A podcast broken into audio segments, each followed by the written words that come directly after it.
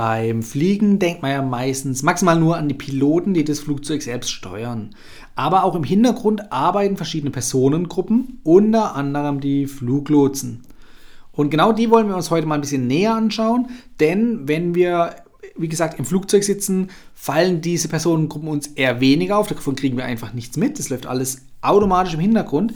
Aber wenn wir zum Beispiel am Rollfeld oder am Flughafen noch sind, dann sehen wir den Tower. Der sticht ja am Flughafen hervor. Und genau darin äh, arbeiten Fluglotsen, beziehungsweise ist einer von den vielen Arbeitsplätzen eines Fluglotsen. Hallo Urlauber und willkommen zurück zu einer neuen Episode vom Travel Insider Podcast. In diesem Podcast geht es um das Thema Premiumreisen und wie auch du die komfortable Welt des Reisens erleben kannst. Mein Name ist Dominik und super, dass du heute wieder am Start bist. Nall dich an und die Reise kann starten. Und genau aus diesem Grund habe ich mir heute Unterstützung in den Podcast geholt und zwar von Pascal Dombrowski. Er arbeitet für die Deutsche Flugsicherung als Fluglotse und wird uns heute ein bisschen einen kleinen Blick hinter die Kulissen gewähren. Ja, hallo, freut mich sehr, da zu sein und mich mit dir darüber unterhalten zu können. Genau, ich bin Fluglotse bei der DFS, jetzt hier in Langen, mittlerweile seit zehn Jahren schon voll dabei, seit sechs Jahren fertiger Lotse, ja, und genieße und arbeite fröhlich vor mich hin. Sehr gut. Was genau macht denn so ein Fluglotse? Wie kann man sich das äh, Arbeitsleben als Fluglotse vorstellen? Ja, es gibt zwei, ich sag mal, Arten von Fluglotsen. Der eine Fluglotse ist der, den du eben auch schon bereits angesprochen hast, also wirklich der, der am Flughafen sitzt mhm. und auf dem Tower oben quasi, ja, ich sag jetzt mal banal, der Chef im Ring ist. Also er mhm. schaut aus dem Fenster, er sorgt dafür, dass alles am Flughafen selbst funktioniert, bezogen auf die Starts und die Landungen, auf sämtliche Rollbewegungen, und ähm, auch so Sachen wie zum Beispiel, wenn der Polizeihelikopter schnell in die Luft gehen muss, einmal komplett die Pisten kreuzt und dann halt zu seinem Einsatz fliegen muss. Das ist der eine Fluglotse, mhm. der Towerlotse. Dann gibt es noch den Centerlotsen, das quasi das Pendant ist. Sprich, sobald die Flieger in der Luft sind und einen gewissen Bereich vom Flughafen verlassen haben, werden sie an die Centerlotsen, sogenannte Radarlotsen sozusagen, übergeben die dann halt, wie man es vielleicht aus dem Fernsehen oder aus den Filmen kennt, irgendwo in einem Center sitzen, vor dem Radarbild und dann eben die Kontrolle über das Flugzeug im gesamten Luftraum haben. Also jegliche Bewegung, die am Himmel stattfindet, ist quasi unter unserer Center-Lotsen-Kontrolle. Und das nicht bloß auf die Kontrolle, sondern wirklich, wir sagen entsprechend, was zu tun und zu lassen ist, dass eben alle Nutzer im Luftraum sicher und schnell von A nach B kommen. Mhm. Wie kann man sich so ein Radarbildschirm vorstellen? Ist es ähnlich zu vergleichen mit der, mit der Flightradar-App, die man vom äh, Smartphone kennt? Oder habt ihr da mehr Informationen oder Zugriffe? Ja, also Flight Radar, Flight Radar ist zwar eine wunderbare Anwendung, sage ich jetzt mal, für den privaten Raum, macht auch sehr viel Spaß, da was zu verfolgen. Aber wir haben natürlich noch viel, viel mehr Informationen, die wir dann auslesen können. Ähm, wir haben ja auch sämtliche Flieger abgebildet, also nicht bloß die, die bei Flight Radar quasi mhm. Durchgenommen werden, ähm, sondern sämtliche Flieger, auch die privaten kleinen Fliegerchen, also ich sage jetzt mal die Segelflieger, die Fallschirmspringer, also all diese mhm. Informationen, die haben wir ja. auch. Ähm, genau, also einfach viel mehr an Fülle an Informationen, damit mit dem ganzen System natürlich auch arbeiten müssen. Klar. Welche Informationen seht ihr dann spezifisch? Ist dann die Höhe wahrscheinlich und die Flugrichtung? Genau, also im Endeffekt können wir fast sämtliche Flugrichtungsdaten auslesen. Also es fängt natürlich ganz klar mit der Höhe an. Dann die mhm. Geschwindigkeit. Mhm. Bei der Geschwindigkeit ähm, nicht bloß die Geschwindigkeit über Grund, also quasi wie man es jetzt aus dem Navi oder vom Tacho kennt, sondern auch die vom, Pilot, äh, vom Piloten vorausgewählte Geschwindigkeit, also sprich die Geschwindigkeit, mit der wir auch arbeiten können. Mhm. Ähm, dann natürlich die Richtungen, in die die Flieger fliegen die verschiedenen Steuerkurse, die cockpitseitig eingewählt worden sind. Denn da kommt ja auch nochmal zusätzlich eine, eine Windabweichung dazu. Ähm, ja, also ich sag mal, das sind so die, die Basics, mit denen wir quasi arbeiten. Und natürlich auch, wie das Flugzeug entsprechend heißt, von wo nach mhm. wo es fliegt, über welche Punkte bzw. Routen, ähm, die gewünschten Flughöhen, die gewünschte Reisegeschwindigkeit, also all diese Informationen. Okay. Und ihr könnt dann auch tatsächlich unterscheiden, ob es sich jetzt um einen Fallschirmspringer oder ein Flugzeug handelt. Das zeigt euer System an oder muss man das interpretieren? Nee, also es gibt verschiedene Daten, die vom Flieger auch abgestrahlt werden, die auch cockpitseitig eingestellt werden. Mhm. Ähm, Genau, und dementsprechend die Airliner haben dann halt bestimmte Codes, die sie abstrahlen müssen, dass das Ganze bei uns im System direkt ordentlich miteinander verknüpft ist mit dem entsprechenden Flugplan, der vorher halt aufgegeben wird. Also sprich, dass man genau weiß, aha, gleich kommt die Lufthansa 471, die fliegt heute von Frankfurt nach, ich weiß es nicht, nach Washington und dementsprechend, dass das Ganze schon verknüpft ist. Und dann mhm. gibt es auch noch andere Codes, die von den Fallschirmspringern zum Beispiel entsprechend verwendet werden, von der Militärseite okay. aus. Ähm, also all diese Sachen, die sind im Vorfeld schon verknüpft miteinander. Mhm. Okay, interessant. Also vom Tower von, oder von den Aufgaben im Tower kann ich mir noch vorstellen, Starts und Landungen dann zu koordinieren. Ähm, aber jetzt in so einem Center, wie kann man sich das da, die Aufgabenbereiche genau vorstellen? Also ich habe ja. irgendwas mal gehört, es gibt verschiedene Lufträume, die dann irgendwie überwacht werden oder aufgeteilt sind. Genauso ist es. Das geht in die ähm, perfekte Richtung. Es ist so, dass quasi der komplette deutsche Luftraum in verschiedene, ich sage jetzt mal wie so Schuhkartons unterteilt mhm. ist. Und diese Schuhkartons, in denen sich die Flieger aufhalten, werden dann jeweils von den zwei entsprechenden Lotsen betreut.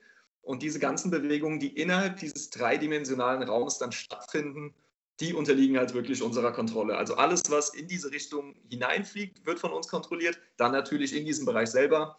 Und die entsprechend idealen Ausflugbedingungen werden natürlich von uns dann auch wieder koordiniert, um dann entsprechend an die nächste Box beziehungsweise an die nächsten Sektoren und Lotsen dann ähm, übergeben werden.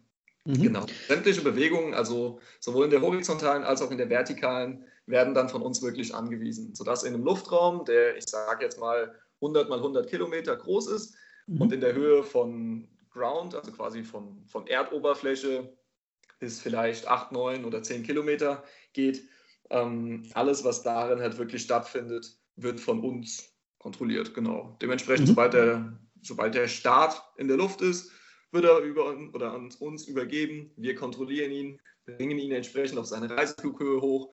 Genauso auch umgekehrt, wenn der Reiseflug landen möchte, diese ganze Prozedur. Und dann kann man sich natürlich vorstellen, dass wenn jetzt wirklich viel los ist im Himmel, was ja eigentlich immer der Fall ist, dass es dann natürlich auch schon sehr sehr anspruchsvoll wird, weil eben ganz, ganz viele verschiedene Interessensgruppen, sage ich jetzt mal, im Himmel unterwegs sind. Jeder hat einen anderen Request oder einen anderen Demand und wir mhm. sind halt dafür da, dass eben alles erfüllt wird. Du hast es jetzt alles räumlich beschrieben, aber ihr habt jetzt kein äh, dreidimensionales Bild vor euch, sondern ihr habt ja wirklich nur ein zweidimensionales Bild für euch, oder? Nee, also wir bekommen das, genau, plump gesagt, wie bei Flight Radar 24 auch dargestellt. Also sprich, wir haben ähm, eine Draufsicht von oben wie bei Google Maps auch. Ähm, und da bekommen wir dann die Flieger dargestellt von der Lage her. Und an diesem Flieger hängen dann diese ganzen Informationen, wie zum Beispiel, wie der Flieger heißt, wie hoch er ist, wie schnell er ist, in welche Richtung er fliegt. Ähm, das sind so die Sachen, die wir quasi an unserem Bildschirm ablesen können. Und dann haben wir zusätzlich noch andere Bildschirme, an denen wir dann auch ja, mehrere oder nähere Informationen noch über diesen Flieger abrufen können. Also zum Beispiel über welche Route er eigentlich fliegen möchte. Mhm. Und dann müssen wir uns halt Gedanken machen mit all diesen ähm, Nutzern, die zum bestimmten, äh, zum bestimmten Zeitpunkt in dem Luftraum unterwegs sind, dass da eben alles zueinander passt. Okay, das heißt, ihr habt äh, oder ihr benötigt ein gutes räumliches Vorstellungsvermögen, dann auch um das Ganze im Kopf zusammenzubasteln. Genau, das auf jeden Fall. Also räumliches ja. Vorstellungsvermögen ist da schon gefragt. Dann natürlich auch Kopfrechnen, weil man sich überlegen muss, in, in welcher Zeit die Flieger was für eine Distanz zurücklegen, mhm. wie viele Höhenmeter überwunden werden müssen. Also speziell jetzt auch im unteren Luftraum, wo eben nicht alles im Reiseflug stattfindet, sondern wirklich sehr, sehr viele vertikale Bewegungen auch äh, da sind. Genau, das sind so ein oder zwei der, der Grundfähigkeiten, die wir quasi haben müssen. Ja. ja, okay. Ja, das hört sich nach einer großen Herausforderung an und auch sehr anstrengend dann äh, wie schafft ihr es da dann auch immer einen kühlen Kopf zu bewahren? Ja, also ich denke mal, das ist so ein bisschen charakterliche Sache auch. Also ja, ich hoffe mal, dass einem das einfach gut in die Wiege gelegt wurde. Ähm, und daraufhin werden wir auch so ein bisschen ausgebildet, oder was heißt ein bisschen ausgebildet, daraufhin werden wir speziell ausgebildet und auch trainiert, dass wir eben mit dieser ganzen Situation klarkommen.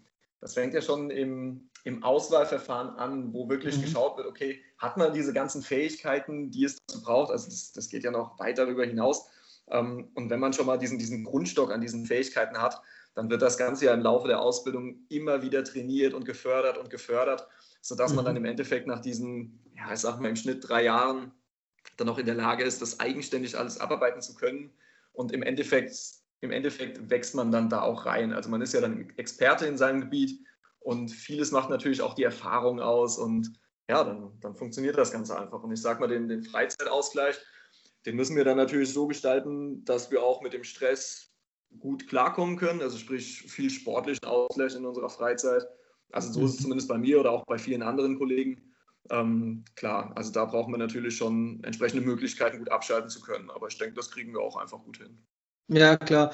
Du hast jetzt gerade die Ausbildung angesprochen. Also das Auswahlverfahren, das äh, habe ich auch so im Kopf, wie bei einem Pilot würde ich das jetzt ungefähr einstufen, ähm, weil es geht ja am Ende dann auch um, sag ich mal, eine verantwortungsvolle Aufgabe und viel Präzision.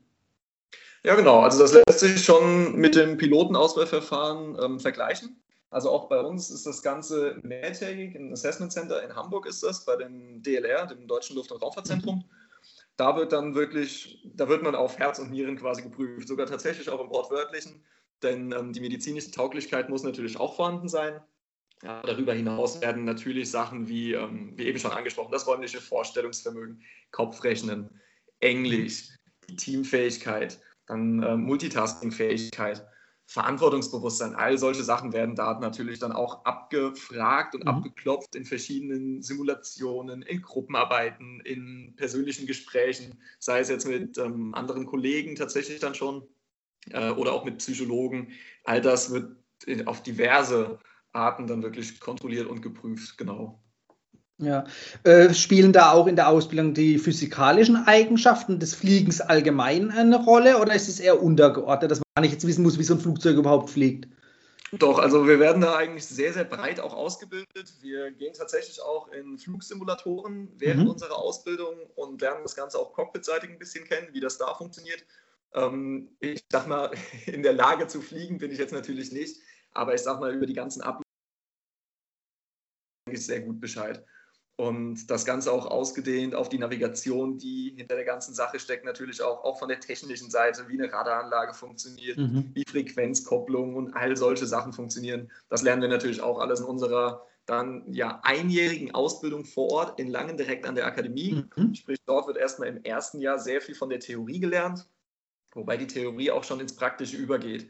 Also sprich, in diesem einen Jahr sind vielleicht am Anfang, so die ersten vier Monate, 90 Prozent Theorie und 10 Prozent Praxisanteil. Mhm. Allerdings nimmt der Praxisanteil dann immer mehr zu, weil man ja auch wirklich die ganzen Sachen, die man theoretisch lernt, auch direkt im Simulator umsetzen soll. Ähm, mhm. sodass es dann am Ende von diesem einen Jahr eher so ist, dass dann 90 Prozent Praxis sind und nur noch 10 Prozent Theorie, weil man dann wirklich in verschiedensten Szenarien ähm, in einer Einzelbetreuung wirklich gecoacht wird und immer wieder in Simulationen das Ganze auch erlernt bevor es ja mhm. danach dann tatsächlich raus an die Niederlassung geht. Sprich, ich komme dann in meinen Tower, ich komme in mein Center, wo dann die Ausbildung fortgesetzt wird im Live-Traffic, also im, im echten mhm. Verkehr, wo auch dort natürlich dann nochmal eine Einzelbetreuung ist, ein individuelles Coaching Tag für Tag für Tag, ähm, wo permanent jemand hinter einem sitzt, beziehungsweise neben einem und auch wirklich sagt, mach das so und so, so und so ist es vielleicht schöner, hey, das hast mhm. du gut gemacht. Genau, und das dauert ja auch nochmal so, ja, ich sag mal, ein bis zweieinhalb Jahre, je nachdem, wo man arbeitet okay. und wie man natürlich auch selber mhm. so drauf ist. Ähm, genau, und danach ist man dann quasi fertig und darf dann eigenverantwortlich das Ganze arbeiten. Okay, das heißt, wenn ich das jetzt so gedanklich im Kopf hochrechne, liegt man dann auch bei knapp drei Jahren, wo man wirklich dann eigenständig arbeiten kann. Genau, also bei mir waren es jetzt auch drei Jahre gewesen. Ich mhm. denke mal, drei Jahre ist ein ganz guter Anhaltspunkt. Es kann natürlich auch schneller gehen, wie gesagt, je nachdem, wie man selber einfach, wie fit man auch ist, wie, wie gut mhm. man in der Aufnahme ist ähm, wo man auch eingesetzt wird. Aber es kann auch schon mal vorkommen, dass es ein Ticken länger dauert als drei Jahre. Genau. Ja, klar. Ja, weil am Anfang hat sich das jetzt mit einem Jahr schon relativ schnell angehört und sportlich. Aber wenn dann wirklich das Training on the Job dazu kommt, dann, äh, dann hat man wirklich eine fundierte Ausbildung nach drei Jahren, ja. Genau, auf jeden Fall. Also gerade auch in diesem, in diesem ersten Jahr in der Theorie, sage ich jetzt mal, da bekommt man eine, eine Fülle an Informationen, die man wirklich dann auch lernen muss, also das ist, das ist schon Wahnsinn. Also ich war schon damals sehr erstaunt, was man wirklich in, in so kurzer Zeit alles an Wissen aufnehmen kann und das dann auch vernünftig verarbeiten kann. Also da, da passelt schon eine Menge auf einen ein. Ähm, es ist jetzt keine Überforderung, aber klar, ich meine, man, man muss ja immer wieder zu seinem Limit gepusht werden, um halt darüber hinaus ja. zu wachsen. Ähm, genau, also es ist auf jeden Fall eine straffe Ausbildung, aber man weiß ja, wofür man es macht. Man weiß, dass man wirklich Sachen lernt, die sinnvoll sind, nicht so wie in, in manchen Studiengang, und ja, im Endeffekt weiß man ja auch, wofür man das Ganze macht. Richtig, ja. ja. Kann man sich dann äh, hinterher aussuchen, ob man jetzt im Tower tätig sein möchte oder eher im Sender oder wird es zugewiesen oder wie kann man sowas beeinflussen? Ja, also im Endeffekt ist das Ganze der DFS so ein bisschen vorbehalten, wo man dann mhm. wirklich runterkommt, je nach Personalsituation. Ja. Ähm, man kann natürlich Wünsche stellen und die DFS mhm. probiert natürlich auch diesen Wünschen so gut es geht nachzukommen. Es ist allerdings keine Garantie da. Aus meinen persönlichen Erfahrungen, auch so von den ganzen Kollegen, kann ich sagen, dass es in der Regel ganz gut funktioniert. Mhm. Aber wie gesagt, es ist keine Garantie. Ja. Ähm, Im Endeffekt, ja, das, das mag sich jetzt, wenn man gerade anfängt, gerade von der Schule kommt, mag sich das so ein bisschen, bisschen blöd anhören, dass man dann unter Umständen gesagt bekommt, hey, übrigens, du wirst jetzt nicht hier in, in der Nähe von Frankfurt bleiben, sondern du wirst vielleicht nach München kommen. Mhm. Ähm, aber auch da kann ich sagen, ich kenne keinen Kollegen, der mit, mit solch einer Entscheidung nicht auch wirklich glücklich geworden ist, weil man im Laufe der Ausbildung einfach lernt, hey, das ist so ein cooler Beruf und es macht so viel Spaß, dafür zu arbeiten. Mhm. Und es ist mir auch wirklich ganz egal, wo ich das mache. Und das, das sieht man halt immer wieder. Und das, ja, also es mag sich komisch anhören, aber es ist halt tatsächlich so. Der, der Job macht einfach so viel Spaß. Und mir ist es im Endeffekt egal, wo ich das arbeite. Ja, klar. Also die Freude, die hört sich wirklich, also die kommt richtig rüber bei mir. Äh, das merkt man, dass du dafür brennst. Das finde ich ja. sehr gut. Ähm, jetzt gibt es natürlich auch mal so ein paar, in Anführungszeichen, negative Szenarien, weil du vorhin schon Szenarien als Training angesprochen hast, also sprich Notfälle. Wie trainiert man das und auf was muss man da gefasst sein? Ja, also tatsächlich gibt es sogenannte Notfallschulungen, die wir auch immer wieder in, in regelmäßigen äh, Intervallen durchleben dürfen. Auch schon an der Akademie, also sprich in der, in der Simulation, also ja, natürlich in der Simulation, aber sprich in der Ausbildung wird das Ganze auch schon trainiert. Ähm, und mittlerweile ist es auch so, ich bin selber jetzt so ein Notfall, ja, Notfallcoach quasi geworden. Mhm. Das heißt, ähm, ich bin auch dafür zuständig, dass ich eben jetzt andere Kollegen auf verschiedenste mögliche Szenarien trainieren kann. Also Szenarien wie zum Beispiel ein Triebwerksausfall oder dass, ähm, ich sage jetzt mal, eine geplatzte Cockpitscheibe oder sowas vorkommt. Rauchentwicklung okay. im Cockpit oder ja. in der Kabine. Wie man sich dann auch lotsenseitig in solchen Situationen verhalten sollte, dass das Ganze so, so einwandfrei und unkompliziert wie möglich abgewickelt wird. Genau, und wie gesagt, ich stecke da jetzt auch in dieser, in dieser Planung und Schulung immer mit drin. Und ja, es ist, ist, einfach faszinierend, was man da, was man da schon alles auch erlernt. Und das ist, das ist auch wirklich unser, unser Handwerkszeug. Mhm. Also sprich, wenn solche Fälle passieren, was zum Glück sehr, sehr selten der Fall ist, ähm, sind wir da aber auch ausreichend und mehr als gut drauf geschult auf jeden Fall. Ja, das ist ja dann das Pendant dazu, was der Pilot ja auch dann lernt, in solchen äh, Fällen dann richtig zu handeln. Genau, es ist eine Zeit lang auch so gewesen, dass wir das tatsächlich mit ähm, verschiedenen Airline-Crews zusammen simuliert mhm. haben. Also sprich, die saßen in ihrem Simulator, sind geflogen und haben dann solche Situationen eben gespielt. Naja, okay. gespielt ist jetzt, gespielt ist das falsche Wort, ähm, aber simuliert. Und unsere Simulatoren waren daran gekoppelt und wir saßen quasi zehn Meter daneben und haben das Ganze lotsenseitig gearbeitet. Was natürlich mhm. diesen Austausch auch nochmal extrem ergiebig gemacht hat. Klar, dass man mal die andere Seite dann auch hört, ja, richtig. Auf jeden Fall. Ja. Apropos Hören, ähm, die Sprache zwischen Lots und Piloten, das ist ja so ein bisschen was Eigen, Eigenwilliges.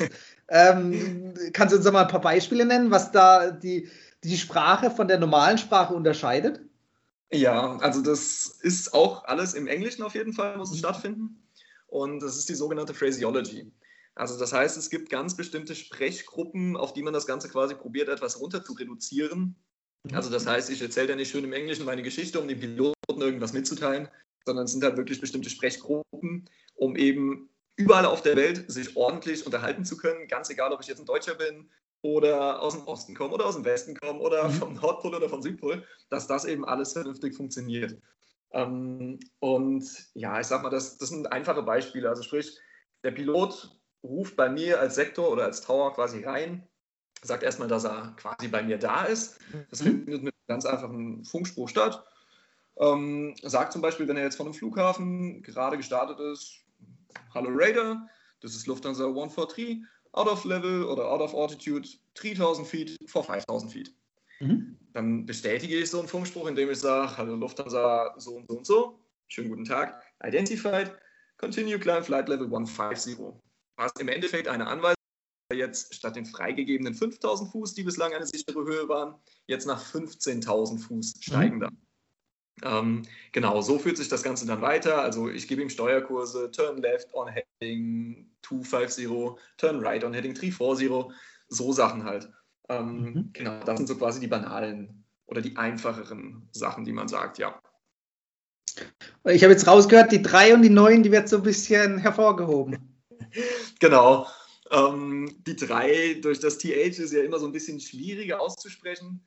Das heißt, auf das Wort Tri statt Three geeinigt. Ganz einfach, dass es durch den Funk besser übertragen wird und dass die Abgrenzung zu der 2, also zu der 2, auch nochmal deutlicher ist. Mhm, dass man halt ja. nicht diese Verwechslungsgefahr hat zwischen 2, 3, was hat er jetzt gesagt, während wenn man sagt 2 bzw. 3 oder 2 bzw. 3, ist der Unterschied einfach viel, viel größer und dann, mhm. dann gibt es eben keine Verwechslung. Ja. Und bei der 9 dann wahrscheinlich genauso.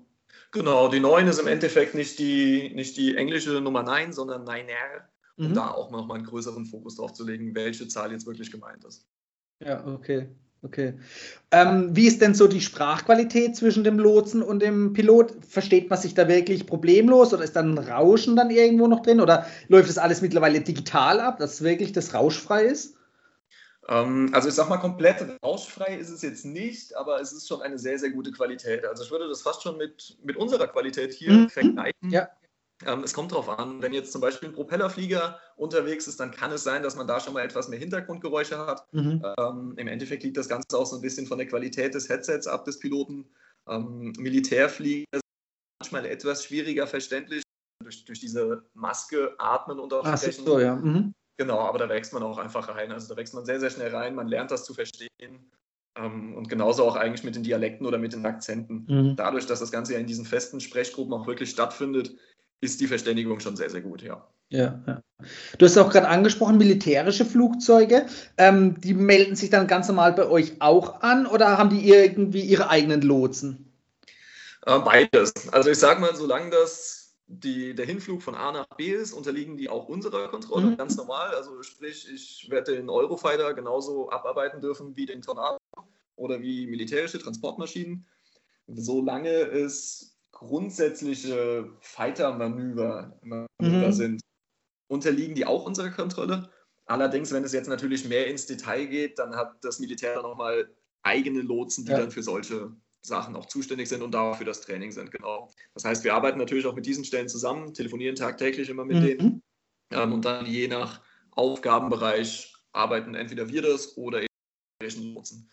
Ja, mhm. nichtsdestotrotz, wir in Deutschland haben da ja so eine kleine Sonderstellung, da wirklich wir als zivile Lotsen quasi die militärischen Tasks auch bearbeiten dürfen und dadurch die Integration des Ganzen natürlich viel, viel einfacher ist, weil mhm. wir eben ähm, das Ganze steuern können, ja. Alles aus einer Hand dann sozusagen. Genau, Hand in Hand und ja. es werden nicht irgendwelche großen Lufträume geblockt für den Fall, mhm. dass vielleicht das Militär jetzt auftreten könnte, sondern es geht einfach viel, viel flüssiger ineinander über und man kann diesen ja doch begrenzten Luftraum, den man gerade hier in Mitteleuropa, in Deutschland hat, sehr effizient auch nutzen. Ja, klar, klar. Wo sind denn jetzt überall in Deutschland solche Sender verteilt, beziehungsweise Tower an Flughäfen? Das kriegt man gerade noch hin. Da, wo ein Flughafen ist, ist auch ein Tower. Ähm, aber die Sender, gibt es da mehrere oder wie sind die verteilt in Deutschland?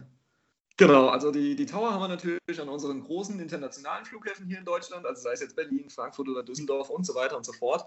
Und die Center unterteilen sich den deutschen Luftraum in der, in der Vertikalen.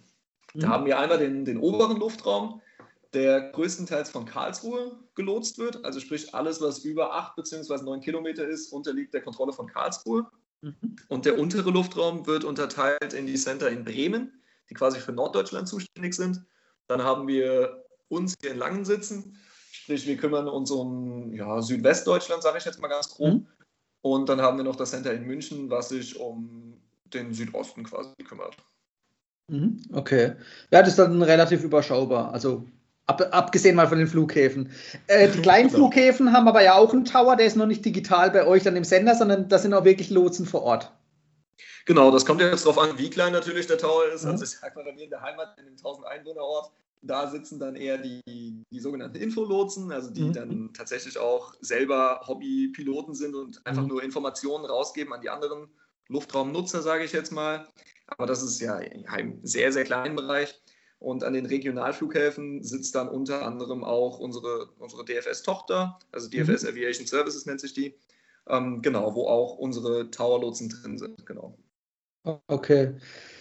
Und du selbst oder als Auszubildender sozusagen, kommt man dann auch in den Genuss, mal in so einen Tower reinzuschauen oder erst nach der Ausbildung, wenn man dann äh, dort eingeteilt ist? Ähm, das ist unterschiedlich. Also ich, soweit ich weiß, ist es in der Ausbildung auch nach wie vor vorgesehen, dass egal ob Center oder ob Tower, mhm. dass man beide Bereiche natürlich kennenlernt. Man ist da auch vor Ort, man guckt sich das Ganze an, man simuliert das auch. Also auch ich mhm. als Center-Lotse habe eine kleine Tower-Ausbildung, ich glaube vier Wochen oder sogar noch länger ging die, durfte ich mitmachen, dass man eben auch mhm. das gegenseitige Verständnis hat. Umgekehrt natürlich genauso. Ähm, ja, und wie gesagt, man besucht natürlich auch immer wieder andere Tower- oder Center-Niederlassungen in seiner Ausbildung, um einfach ein um einfach ein generell gutes Bild darüber zu bekommen. Ja. Ja. Wenn man jetzt die Ausbildung einmal dann abgeschlossen hat und dann trainiert ist nach drei Jahren, ähm, kann man dann alle Bereiche auch bearbeiten, ähm, also sowohl Lufträume als auch Tower oder Sender, oder muss man dann irgendwie nochmal spezielle Ausbildungen oder Lizenzen äh, zusätzlich erwerben? Ja, die Ausbildung ist grundlegend sage ich an der Akademie, dass man quasi breit aufgestellt ist. Also an der Akademie wird schon mal mhm. gesagt, okay, du bist ein Tower-Kurs oder du bist ein Center-Kurs, sprich du bist ein Tower-Lotse oder Center-Lotse.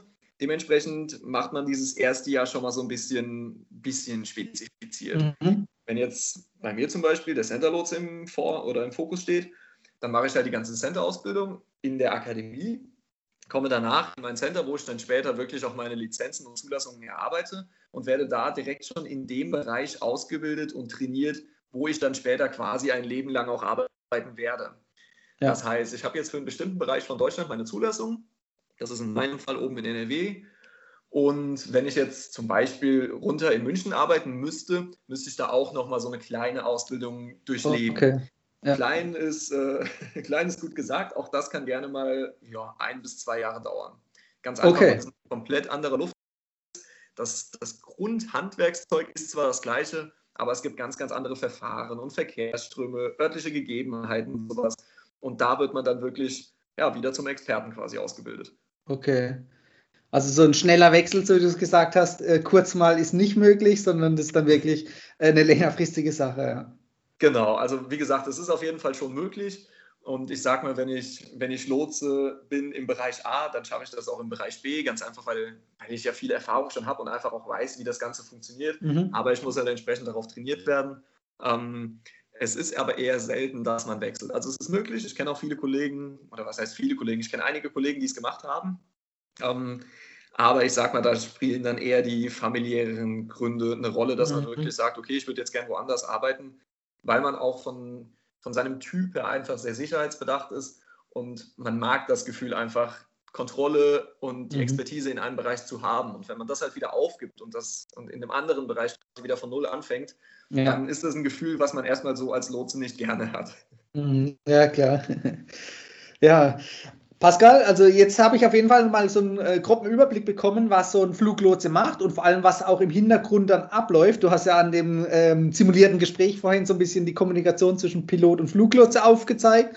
Das kriegt man als Passagier eigentlich gar nicht mit. Ähm, das ist auf jeden Fall interessant, da mal wirklich einen Überblick zu bekommen. Wie sieht es ja, aus? Auf jeden Fall, also ja? gerade was da alles im Hintergrund äh, auch wirklich sich abspielt, da, da mhm. denkt man ja so gar nicht dran. Wenn ich jetzt als Passagier früher in den Flieger gestiegen bin, dann habe ich mir um all das gar keine Gedanken gemacht, dass ja tatsächlich, dass tatsächlich von A bis Z alles kontrolliert wird und also mhm. diese ganzen Prozesse, die da im Hintergrund stattfinden, da macht man sich gar keine Gedanken drum. Man denkt immer nur daran, okay, ich setze mich jetzt in den Flieger, cool, in zwei Stunden bin ich in Mallorca in der Sonne. Ähm, aber was da wirklich alles mit reinspielt, das ist, das ist schon erstaunlich, ja. Ja, ja klar. Ähm, auch gibt es einem, wenn man jetzt so drüber nachdenkt, so ein bisschen ein Sicherheitsgefühl, weil man weiß, okay, der Pilot muss nicht alleine alle Entscheidungen treffen, sondern er wird unterstützt von euch Fluglotsen. Ja, also jedes Mal, wenn ich hier in den Flieger steige, habe ich einfach ein absolut gutes Gefühl. Das muss man wirklich so sagen. Also die Wahrheit ist tatsächlich, ich steige in den Flieger ein und bevor abheben, bin ich ehrlich gesagt schon in mein Nickerchen gefallen und warte quasi dann darauf, dass ich irgendwann aufwache, um dann halt wieder zu landen. Also ich habe da, hab da absolut blindes Vertrauen rein in, in ja. alle Prozesse, egal ob es jetzt cockpitseitig oder lotsenseitig äh, ist. Man, man hat ja wirklich das, man hat das gute Gefühl einfach, man weiß, was passiert Und ja, das lässt einen halt, das lässt einen sofort schlafen als Passagier. Ja, das ist, glaube ich, auch das Wichtigste, auch für mich persönlich, einfach diesen Wohlfühlfaktor beim Reisen. Ja, das ja, genau. schätze ich sehr. Wenn, ja. wenn mal irgendwie Turbulenzen sind oder sowas, ähm, klar, das kriegt man natürlich als Passagier mit, aber man kann sich ja, man kann sich ja sämtliche Prozesse, die dann da auch wirklich stattfinden, man kann sie sich erklären. Mhm. Egal, ob es auch im Anflug oder im Abflug sind sämtliche Geräusche, die da im Flieger passieren. Und man weiß ganz genau, ah, okay, jetzt werden die Flaps gefahren, jetzt kommt das Fahrwerk raus. Also all diese verschiedenen Sachen, das kann man sich einfach logisch herleiten. Und dementsprechend, wenn, wenn andere dann ein bisschen nervös werden und sich denken, oh Gott, was war das jetzt schon wieder für ein Geräusch? Und ach verdammt, wie wackelt es denn jetzt? Ja, man, man hat da ja einen ganz anderen Background. Und ja, also ich, ich bin da sehr, sehr entspannt. Ja, das glaube ich dir. Du hast ja auch das, das, nötige Hintergrundwissen, was vielleicht der normale Passagier jetzt nicht unbedingt hat. Aber ja, genau. so wie du sagst, man kann sich alles herleiten, ja. Ja, genau. Jetzt ähm, ist ja die Ausbildung relativ äh, komplex, beziehungsweise auch das Auswahlverfahren haben wir ja mitgekriegt, ist dann doch, da wird gut selektiert. Ich denke mal, ihr seid auch immer auf der Suche nach Nachwuchs. Genau, also wir sind permanent auf der Suche nach Nachwuchs, das auf jeden Fall. Ähm, wir haben unsere Ausbildungszahlen auch jetzt, im, ich glaube in diesem oder im vergangenen Jahr schon nochmal massiv hochgefahren. Also wir sind mhm. jetzt wirklich an, unseren, an unserer Kapazitätsgrenze oder sogar darüber schon hinausgegangen. Ähm, ja, wir sind, wir sind, permanent auf der Suche. Ganz einfach, weil man, ja, man muss ja viele Fähigkeiten quasi mit sich mhm. bringen, von denen man unter Umständen gar nicht weiß, dass sie in einem schlummern.